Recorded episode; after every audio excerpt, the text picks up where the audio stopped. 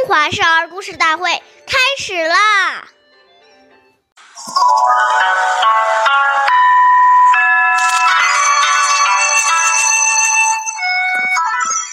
岁月易流逝，故事永流传。大家好。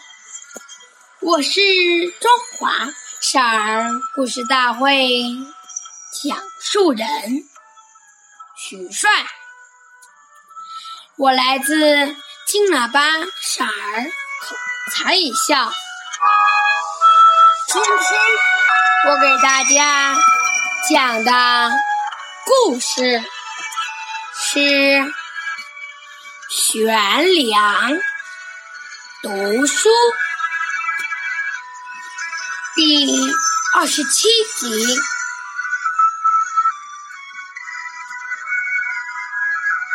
东汉时有个叫孙敬的年轻人，他从小就很有志向，一直坚持刻苦读书。每天晚上，孙静都读到很晚。可是读着读着，就会感到很疲倦，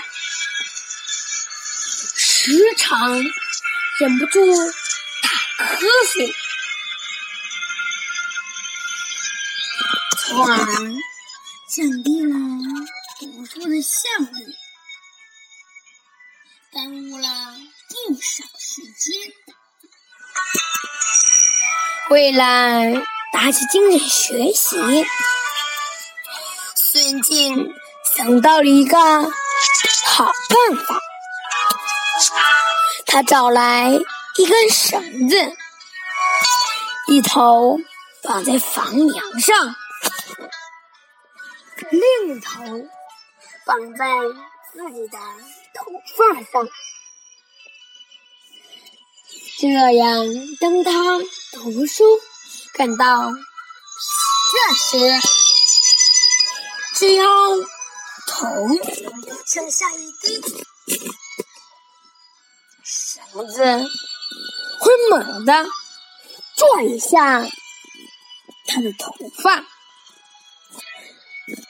疼痛。会使他一下子清醒过来，继续读书。从那以后，孙金每天晚上都用这种方法发奋读书，最后终于成为一个。博学的人。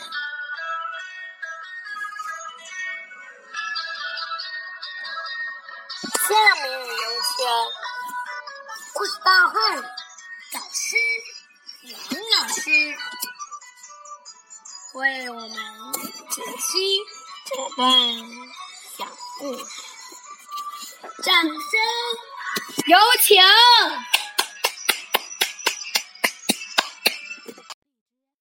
好，听众朋友，大家好，我是王老师，我们来解读一下这个故事。